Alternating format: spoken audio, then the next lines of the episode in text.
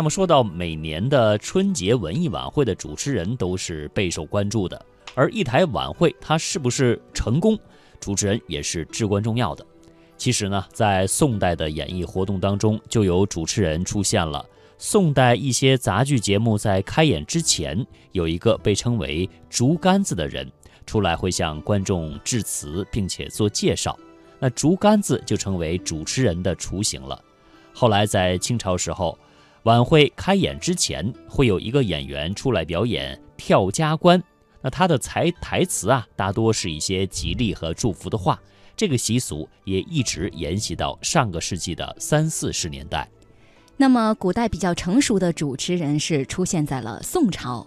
当时的主持人呢，就叫竹竿子，他具有报幕、引导、指挥的职能。他们是由参军戏的演员来担纲的，因为参军戏的演员口齿伶俐。那提到参军戏，这又是什么呢？参军戏呀，是古代的一种戏曲形式。据《太平御览》记载，参军戏起源于东晋时期。后赵的周延因为任时乐的参军，这是一个官职名，而被任命为馆陶县，也就是今天河北邯郸的一个县令。后来周延因为贪赃枉法而下狱，出狱以后，他被列为优人，是优秀的优，因此呢，他成为民间戏弄羞辱的对象。于是人们纷纷在戏中评说周延，这些戏称之为。弄参军，后来就出现了由其他人来扮演周延的参军戏。参军戏后来逐渐成为上至宫廷、下至民间都非常喜欢的戏。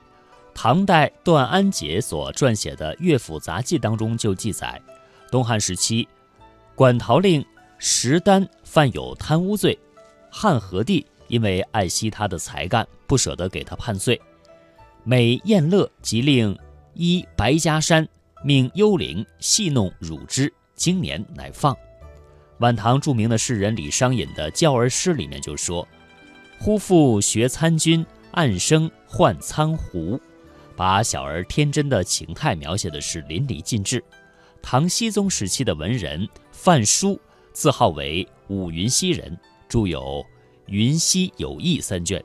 其中就记载了浙江民间戏班演出陆参军的一些轶事，像女优刘彩春扮演参军的角色，扮以风流秀媚的歌舞，也吸引了众多的归附行人。那么到了宋朝呢，参军戏就进入到宋杂剧的表演形式当中，成为其中一项重要的内容。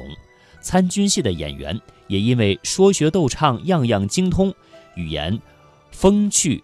呃，诙谐，嘴皮子非常利落，逐渐的衍生出了竹竿子这一角色。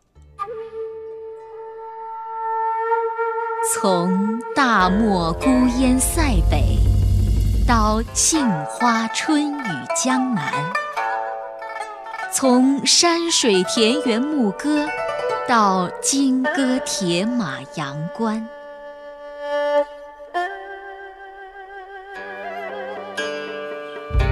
诗心、诗情、诗意，一直未走远。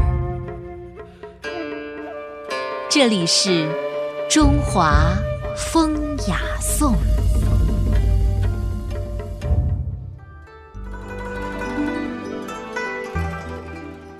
此后呢，主持人这之一的角色是越来越重要了。在清朝的时候，就出现了叫做跳家关这种主流的主持形式，不仅在戏园里风靡一时，在民间的一些婚寿喜庆堂会上，也会在正戏开演之前加演跳家关。那么这个习俗呢，一直沿袭到上世纪的三四十年代，到了真正的主持人出现以后，才逐渐的销声匿迹了。不过呢，根据史料的记载，唐朝就有跳家关的习俗了。每逢到重要的节日，在正式表演之前，都有表演的人会戴着面具进行跳舞。在唐代，跳家关的内容呢，就是他们的表演内容，主要就是跳钟馗。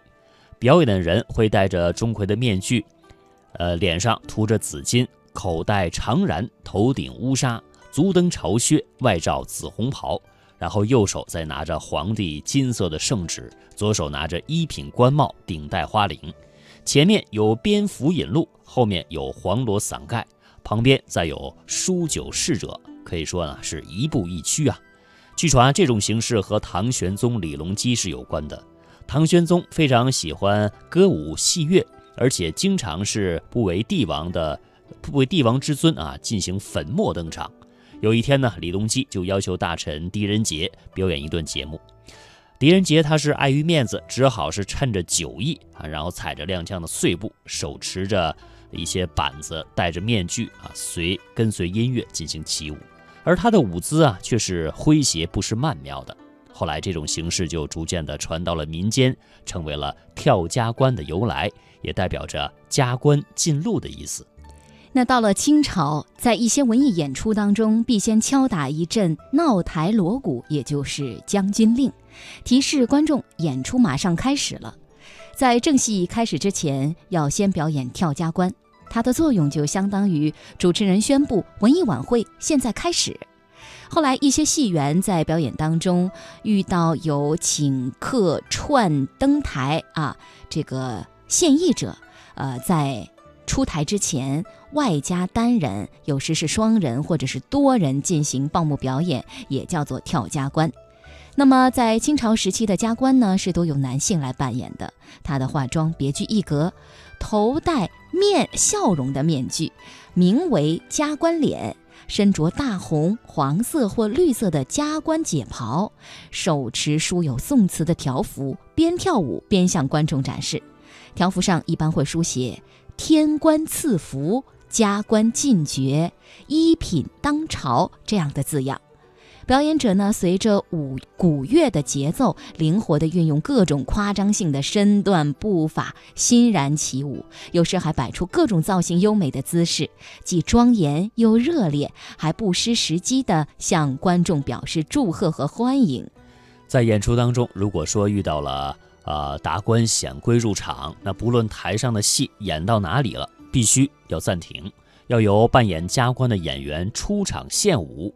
加官呢，必须使出浑身解数，跳得热烈欢快，并且是不断的展示连升三级呀、招财进宝、鸿福齐天等一些吉利的条幅来表示恭迎。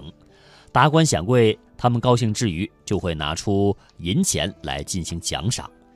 像吴敬梓的《儒林外史》第十回，叫做“鲁汉林怜才则序，徐公孙复试招亲”，就对跳加官有一段这样的描述。